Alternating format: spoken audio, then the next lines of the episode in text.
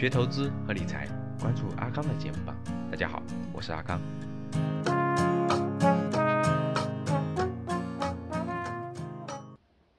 什么资产可以投资理财？这是大家最关心的。老师，你刚才讲的价值投资，我大概明白一点了，以后再慢慢学习。那什么资产是可以投资理财的？其实可以投资理财的资产是很少的，各位，这里面绝大部分都不可以。大家看这儿，在座的有没有买彩票的？坚定不移买彩票的？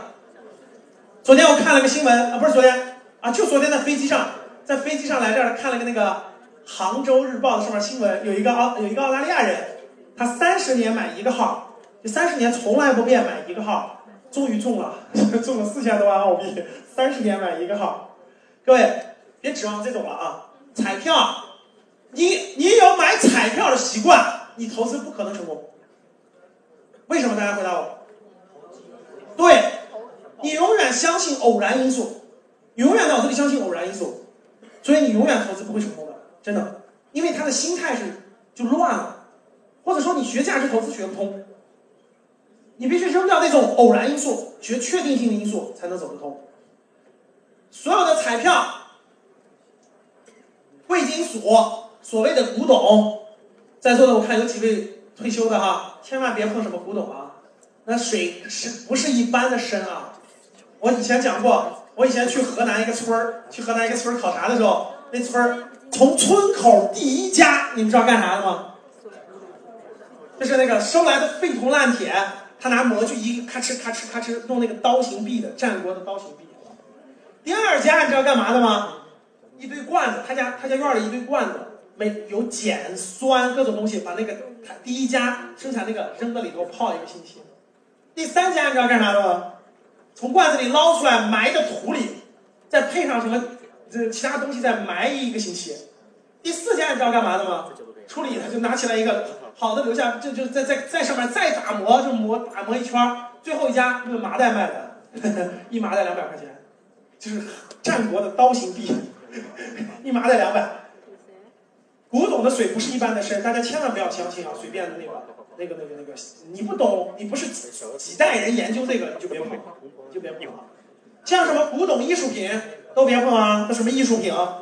艺术品就更别碰了啊！什么画画啊？在座的这个估计有些江浙地区土豪多对吧？江浙地区有钱人多，我解释一下，千万不要买什么画什么的，你不懂千万别碰。我原来做风险投资，我跟你讲个真实案例。我们公司就有几个大老板，当然因为我们是基金嘛，投资基金嘛，就有几个特别有钱的哈，然后出资，然后我知道他们在做一件事儿，你知道干嘛吗？他们就有几个人特别有钱的，去找一个中国青年画家协会，找一个大概四十多岁的画家，就这个人画的画呢，不能说特别好，但是绝对还是相对不错的，对吧？但是又年轻，然后几个人合伙就凑起来几千万包装他，包装这个画家。先参加国外的画展，不是先参加国内的，先参加国外的，因为国外好糊弄人。先去欧洲啊，什么澳大利亚去参加国外画展。你看啊，那个几个几个特别有钱的啊，凑了大概举个例子，大概六七千万，包装这个画家，然后就这样。这个画家呢，先去什么卢森堡参加了个什么什么画展，哎，被评为了什么什么银奖，听懂了吧？然后呢，这个画拍卖出去了，卖了三十万欧元，听懂了吧？是不是有消息了？这个消息呢，就会发在国内的这些收藏爱好者看的那个媒体上、杂志上、公众号，懂了吧？花的广告费。半年以后呢，这个人又去跑到美国去了，又参加了个美国什么湾区什么画展，然后呢，又有一幅画被拍出去了，懂了吗？拍了一百万美元，然后这个新闻就又翻回头，又出现在了国内收藏圈那个，明白了吧？每个圈都有他看的媒体，懂了吧？又出现了。我国著名青年画家张某某在美国湾区参加拍卖多少钱？然后又过了半年呢，去澳大利亚参加了个画展，又拍卖出去了，听懂了吗？然后国内又出现了新闻，然后再过几个月呢，这个人就参加了国内画展，然后呢又被评为大奖，有一幅画被拍了一千万，是不是成为新闻了？经过这么两年的包装运作，包装运作，包装运作，这个人在收藏圈里是不是就很有名了？有名以后，你知道怎么合作的吗？所有卖出去的画，一直到他七十岁。对半分，我包装你能白花钱吗？但是我不包装你能成名吗？所以签好协议了，七十岁之前，他所有的画是对半分。大家想想，画有没有成本？不就是一张纸加点墨吗？他想画就能画吗？是不是？我想画就画，我一天画一幅，十一个月我一个月画两幅，这不是很简单的事吗？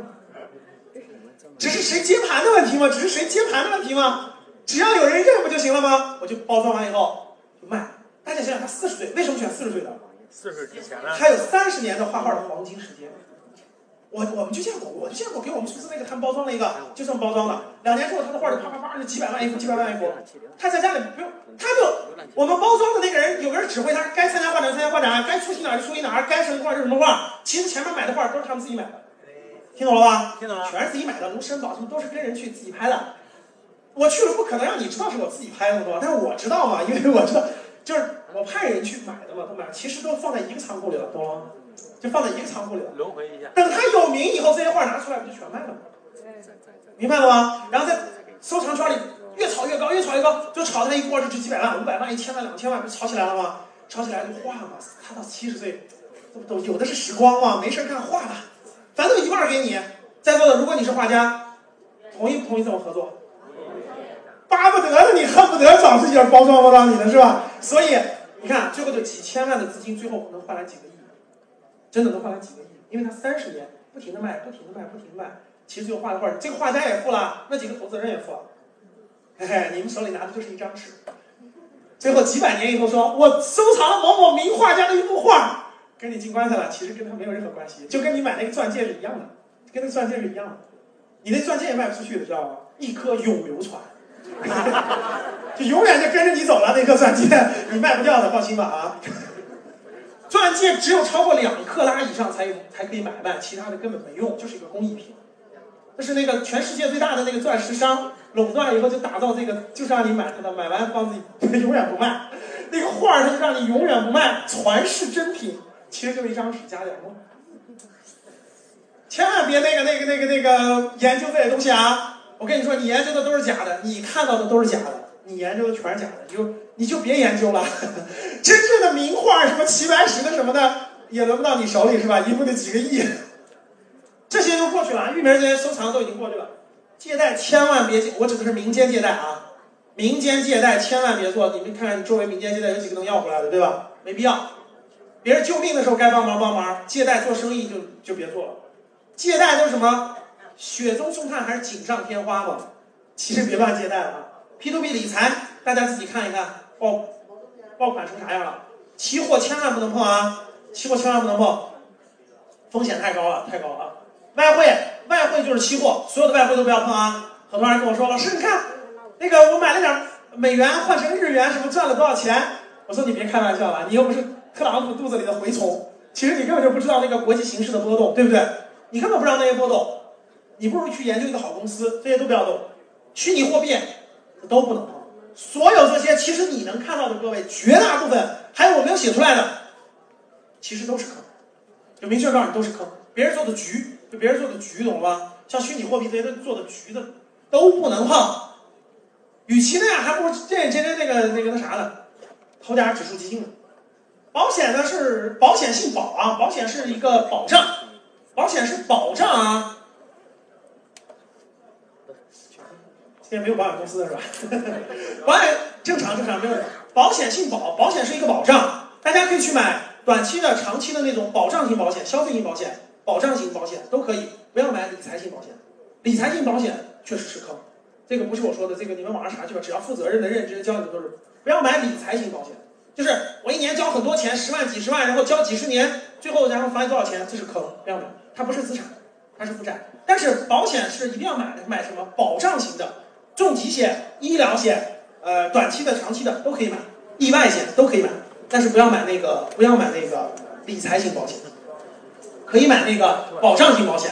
我已经说过了，讲到这儿了，正好问一下，我我我我我我给你们布置个任务啊，今天晚上回家想想这个问题，想明白了，呃，那个那个那个，今天晚上估计你睡觉就睡想不明白，今天晚上就失眠了。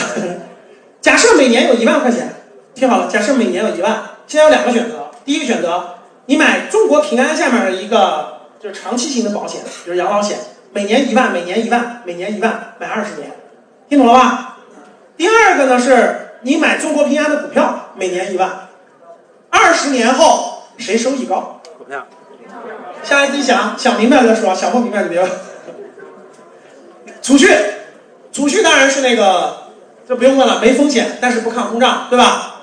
理财，理财现在收益，理财第一不保本啊，所有银行的理财都不保本啊，所有银行的理财都不保本，所以现在银行的理财都叫大额存单，对吧？大额存单是保本的，大额存单是保本的，可以放心买，这是保本的。理财不保本啊，理财是不保本的，理财大概收益现在百分之四点多，对吧？债券很多人都不明白，其实债券是个非股票之外的一个相对那啥的产品。风险很低的。债券分两种，我的课里讲啊，简单说，一个是国债，一个是企业债，对不对？最近好像发行地方债，债券的收益大概是在长期纯债基金，大概是在收益在百分之五到百分之六之间，大概百分之五点二五左右，比那个银行的大额存单稍微高一个点，稍微高一个百分点啊。但是这个债券是很有意义和价值的，因为当你的资金大到一定程度的时候，美国有一句很很通俗易懂的话，美国，因为它美国资本市场比较强，叫做中产买股票，富豪买债券。它的逻辑是有道理的，就是说，一个人如果特别有钱以后，不能把所有的钱都去买股票，因为股票的波动性，它再稳定，它也是有巨大的波动性。而且，如果遇到大型的经济危机或者遇到什么严重的事件，你那个股票瞬间就可以跌很跌个百分之五六十，那是很正常的。无论再好的公司，但是债券不是的，债券它比较稳健，它每年的收益在百分之五点多。所以大家想想，如果你有大量的资金，比如说你有一个亿，如果你去买股票，哇塞，遇上个大股灾，五千万就浮亏了。虽然三五年后可能还能涨起来，但是不是心理压力很大？但是如果你一个亿去买债券，比如说你去买那个靠谱的国债这种债券，一年百分之五的收益，可以协商嘛，长协百分之五的收益。那你想想，一个亿五年之后又多，就每年是五百万，多挣两千万的那个利润，它没有任何风险。所以一定是资金资产是要配置的，有股权也有债权，一定是配置的。基金，我们说的各种基金、股票、房产，其实真正能碰的各位其实是很少很少的。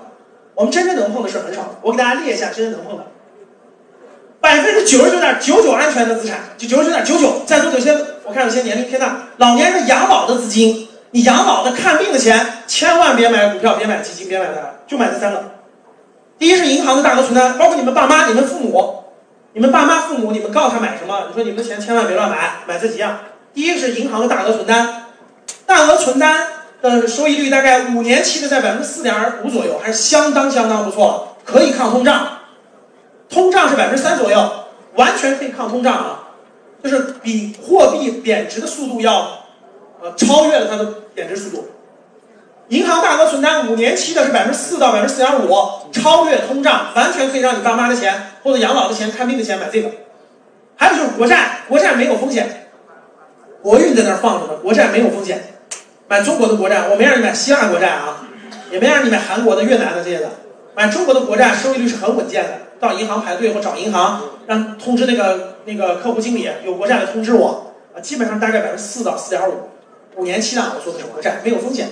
还有就是银行的存款，只有这三个是最安全的，让你爸妈的钱，那个那个安必须安全的钱，只能买这些，不能买其他的，不能买其他，其他都是有风险的。都是有风险的，而且风险很高，而风险很高。这是我们最安全的。如果你不会投资，不会理财，在投资方面有困惑，特别是之前投资有过亏损的经历，可以与阿康交流。五幺五八八六六二幺，我也会分享好的电子资料给你。今天的节目就到这里，我们下期见。